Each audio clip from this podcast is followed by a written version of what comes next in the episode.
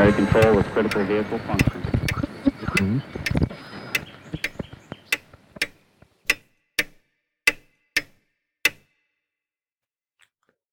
Willkommen zur ersten Episode von Zukunft denken.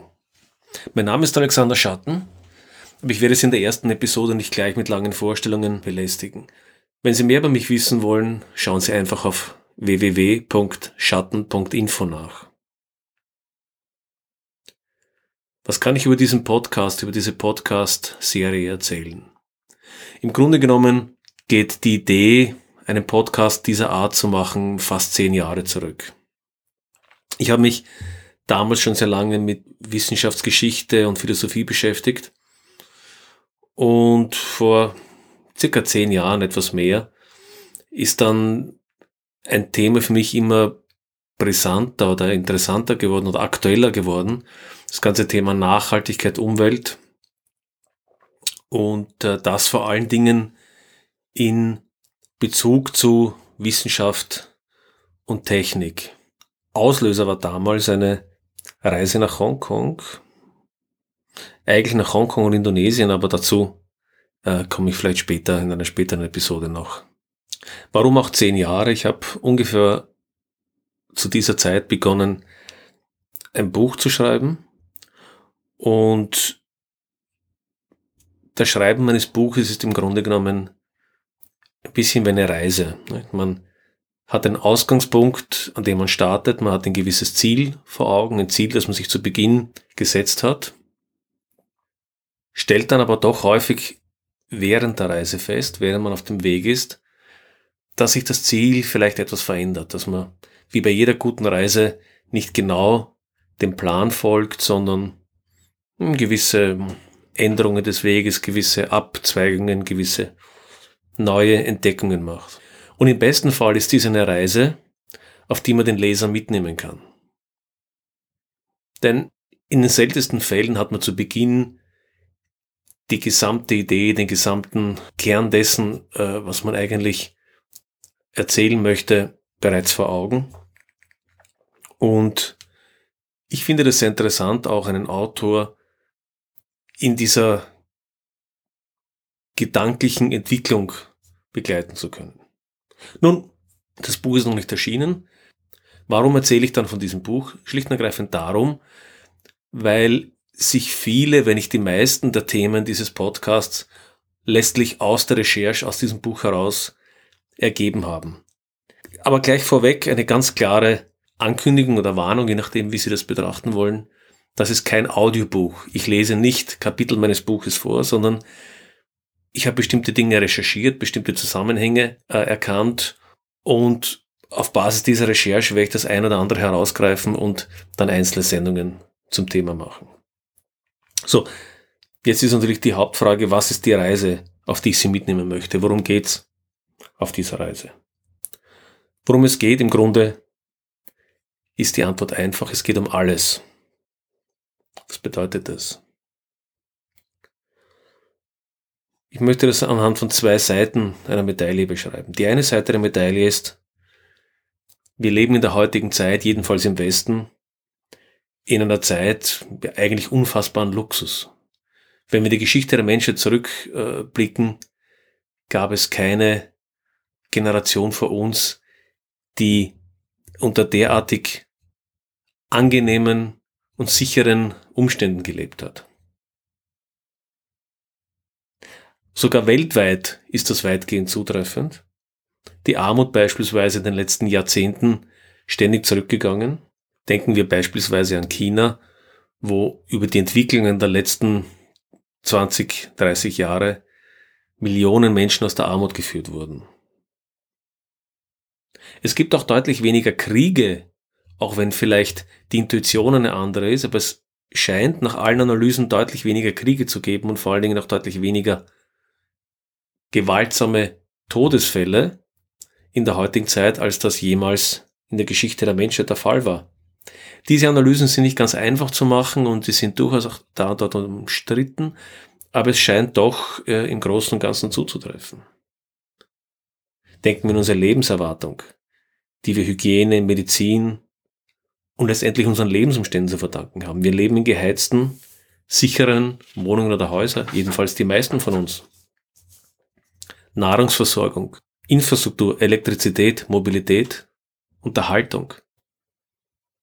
Für uns heute eine Alltäglichkeit, all diese Dinge mehr oder weniger auf Knopfdruck oder durch einen einfachen äh, Weg aus dem Haus und zurück zu erledigen. Wenn wir auf Reisen sind, besuchen wir vielleicht manchmal Schlösser oder Residenzen von Herrschern, von Königen früherer Jahrhunderte.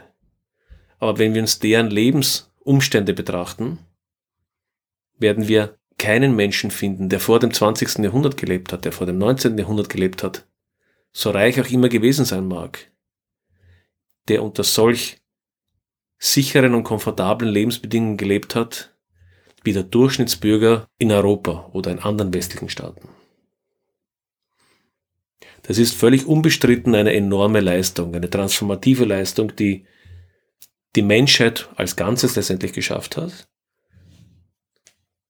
die völlig neue Wege gefunden hat, Energie zu erzeugen, mit Finanzen umzugehen, Geldwesen, Politik, Landwirtschaft, Handel, die Lieferketten, die sich über die ganze Welt erstrecken, äh, die letztendlich dazu führen, dass wir enorm viele Menschen äh, relativ einfach heute versorgen können. Und die Grundlage dafür oder eine der wesentlichen Grundlagen dafür ist letztendlich, nennen wir es institutionalisiertes Lernen. Wir werden auf das Thema noch im Detail zurückkommen, aber letztendlich haben wir es als Menschheit geschafft, Wissen über Zeit und Raum weiterzugeben, wenn man das so äh, poetisch sagen möchte.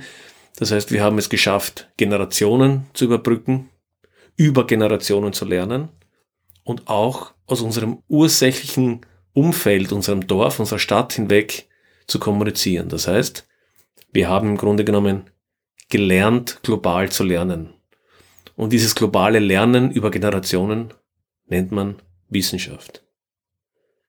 Das heißt, die Wissenschaft ist einer der wesentlichen Fundamente unserer Moderne, unseres Lebensstandards. Die Sache hat aber eine zweite Seite. Es gibt eine zweite Seite der Medaille. Und die wird in den nächsten Jahren immer entscheidender werden. Wir haben unseren Lebensstandard, wenn man so möchte, auf Pump geschaffen. Was meine ich damit? Wir haben einen Raubbau an der Natur, an den natürlichen und nicht wiederbringlichen Ressourcen geleistet. Aber auch die Psyche der Menschen, das soziale Miteinander hat sich durch die neuen Technologien stark verändert und nicht immer zum Positiven. Wir kennen das an psychischen Erkrankungen, an Unwohlsein, an dem Gefühl, unter ständigem Stress zu leiden. Kurz gesagt, was wir heute erreicht haben, konnten wir nur dadurch erreichen, weil wir eine enorme Menge an Schulden aufgenommen haben. Und Schulden meine ich nicht nur in finanzieller Hinsicht, sondern wie gesagt auch in ökologischer, in psychologischer Hinsicht. Wie können wir diese Schulden zurückzahlen in der Zukunft? Das ist die entscheidende Frage, die uns alle in den nächsten Jahrzehnten aufs äußerste beschäftigen wird. Im Augenblick sieht die Situation nicht sehr gut aus. Diese Pyramidenspiele funktionieren am Anfang sehr gut.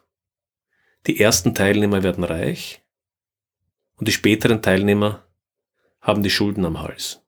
Das ist ein bisschen das Bild, das wir in der heutigen Welt beobachten können. Beobachten wir beispielsweise die Tatsache, dass sich der Reichtum immer stärker polarisiert. Es stimmt, wir haben viele, viele Menschen aus der Armut gehoben. Wir haben aber im gleichen Maße auch die Reichen viel, viel reicher gemacht. Mit all den Problemen, die damit verbunden sind. Damit stellt sich die Frage, wo wir heute stehen. Was genau sind die Herausforderungen, die uns in den nächsten Jahren am meisten beschäftigen werden?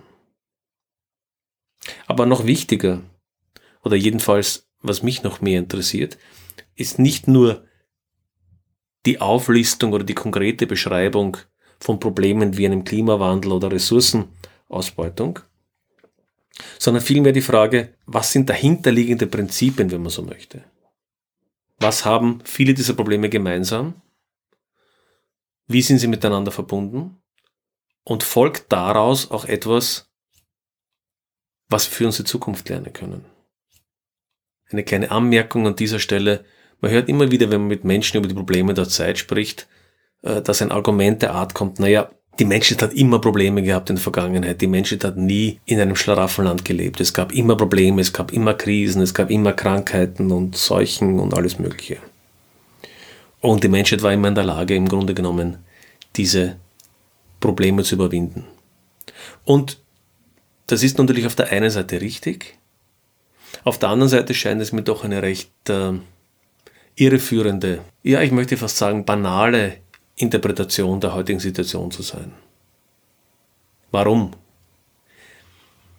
Ich nehme das Stichwort der Globalisierung ungern in den Mund, weil der Begriff der Globalisierung doch sehr abgedroschen ist. Aber nicht umsonst nennen Geologen das Zeitalter, in dem wir heute leben, Anthropozän.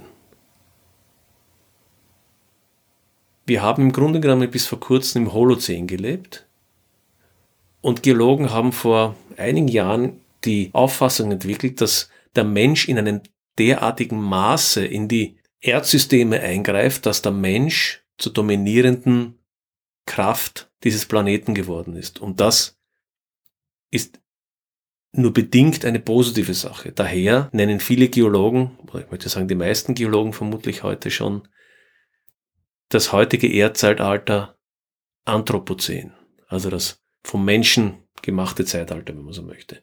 Und der entscheidende Punkt daran ist, ja, die Menschheit hatte immer Probleme zu jeder Zeit, aber nie in der Geschichte der Menschheit bis ins 20. Jahrhundert gab es irgendeinen Menschen, irgendeine Gruppe von Menschen, irgendein Volk, ein Land, das in der Lage gewesen wäre, die gesamte Menschheit zum Untergang zu bringen.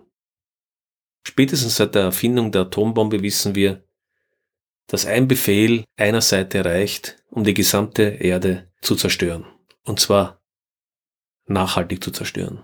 Wir werden auf diese Dinge auch später noch zu sprechen kommen. Aber wir brauchen noch keine Atombombe mehr.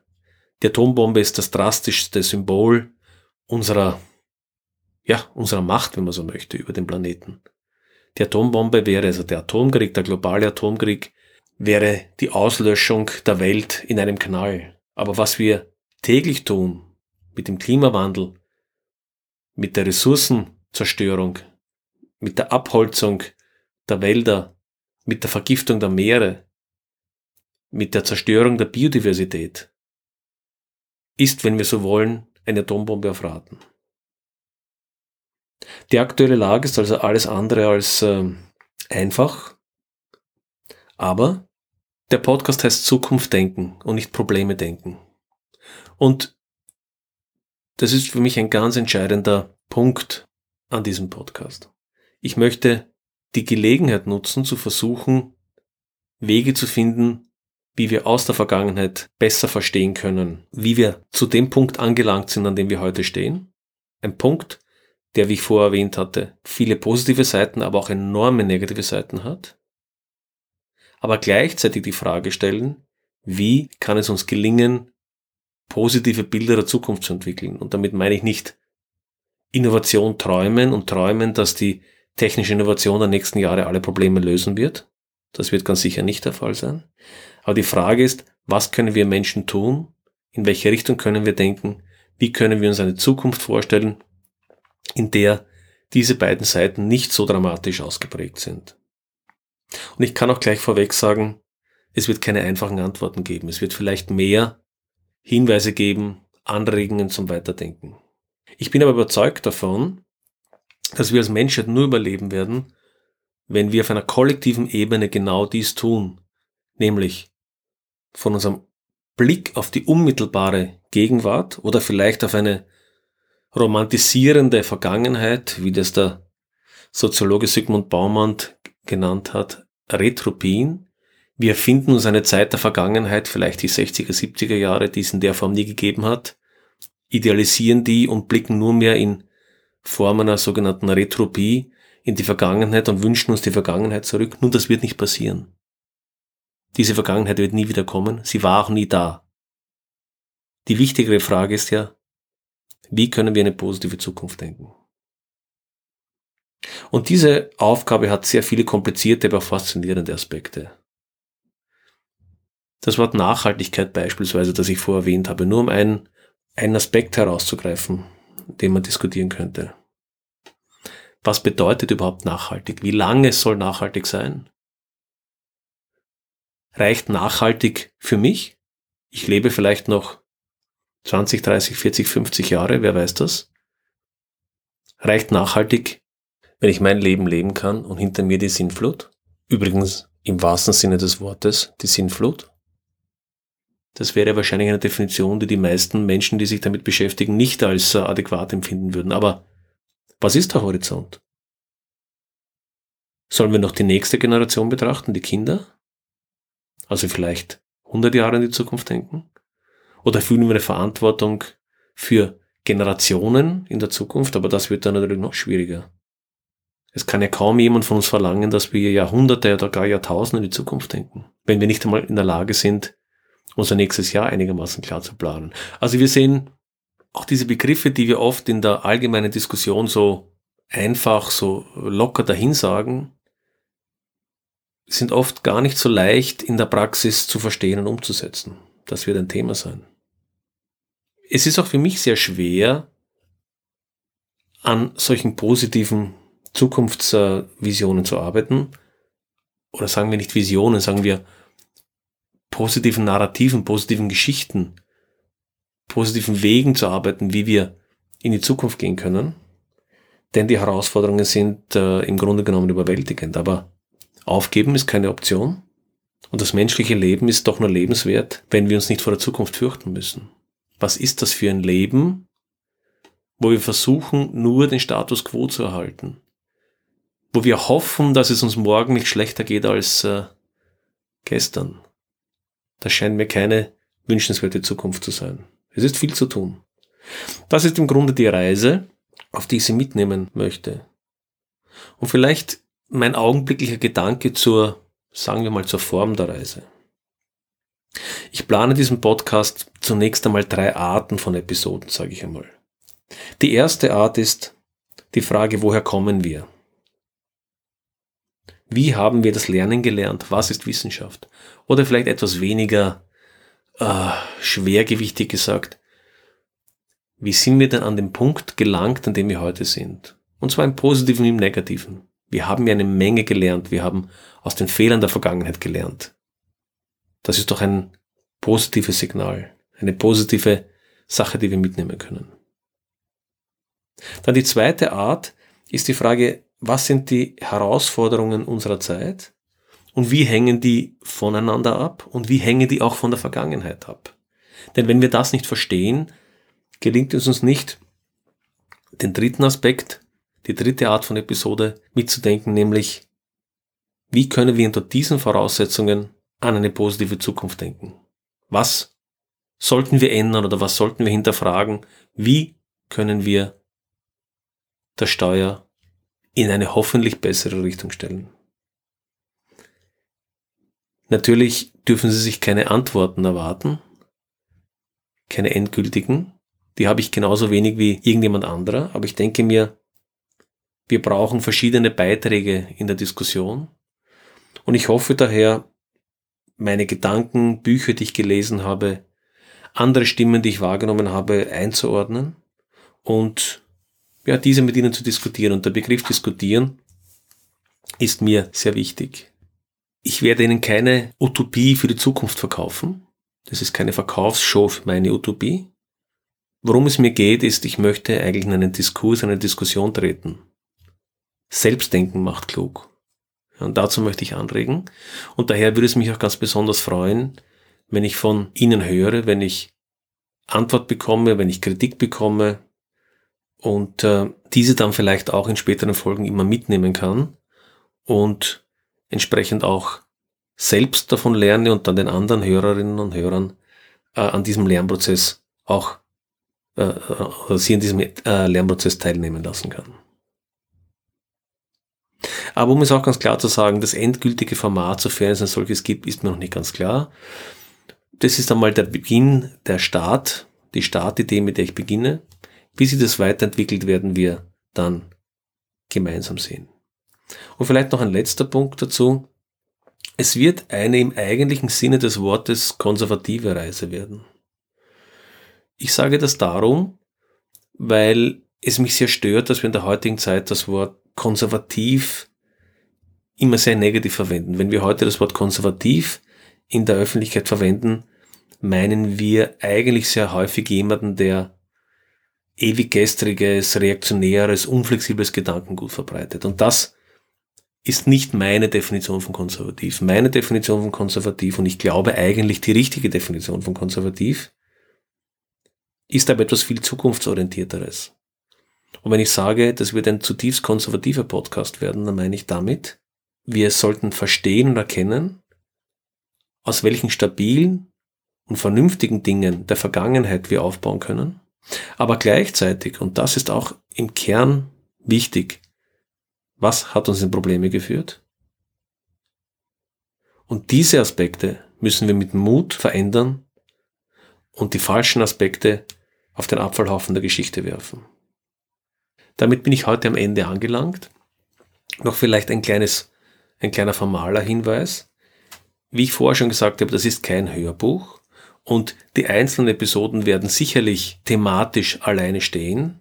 Ich würde aber trotzdem anregen, sie in der Reihenfolge zu hören, denn ich kann mir durchaus vorstellen, dass wir bei älteren Episoden durchaus immer wieder auch Gedanken aufgreifen, die in früheren Episoden zur Sprache gekommen sind und es damit einen gewissen Aufbau in den Themen und den äh, Argumenten geben kann. Das heißt, die Empfehlung für neue Hörer wäre, nach Möglichkeit bei den frühen Episoden beginnen und sich dann zu den neueren weiter bewegen. Dann bedanke ich mich für die Aufmerksamkeit, wünsche Ihnen einen guten Morgen, einen guten Tag oder einen schönen Abend, je nachdem, wann Sie mich hören. Bis zum nächsten Mal.